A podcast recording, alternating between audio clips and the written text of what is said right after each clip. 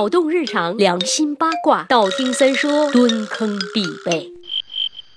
十万个为什么，好多人都在问三儿，你干嘛不更新了？不更新，不更新，不更新，还用问吗？因为懒呗。这年头没点病都不敢在朋友圈混，我就一直是疾病缠身，一种叫懒癌的病，懒得吃饭，懒得走路，懒得撕逼，懒得上班，懒得更新喽。虽说是一种病，可就是懒得治喽。可我依然是爱你们。我要分析分析，为什么总有人懒癌上身呢？那么为什么？我花了一集美剧的时间，反复思考研究我个人的懒惰史，总结出以下几种可能：第一，缺少吸引人奋发向上的目标，换句话说，就是缺少少动力，没有渴望，没有决心，没有激情。当然，这个目标得是可操作、可实现的人类智能范围内的目标。你挖掘机专业的想着奔火星种土豆，这样的目标等于没有目标。第二，缺少期限，我们缺少里程碑式的规划，没有时间紧迫感，自然是乐得清闲，懒着喽。第三，缺少问责，考试有排名，上班有考勤，犯罪还有惩戒。我懒，你能把我怎么着啊？打死我啊！我们缺少一个良师益友，督促自己前进。第四，害怕失败，反正试了也要失败，那又何苦多此一举呢？有没有戳到你们的痛处？有没有？有没有？我可以很负责任的告诉大家，懒惰是随着时间推移不断加强的一种习惯。我们学会偷懒儿是因为能够得到回报，比如舒适，却不会因为懒惰而承担重大的不良后果，比如罚款。那么治愈懒惰的最佳方式是什么呢？奖励和收益。所以尽情的用你们的金钱砸死我吧！啊，或者如果你也身处懒癌晚期，有图谋自救的话，不如从点赞开始喽。哦，对了，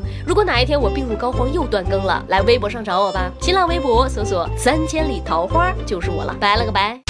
让我们彼此相爱，为民除害。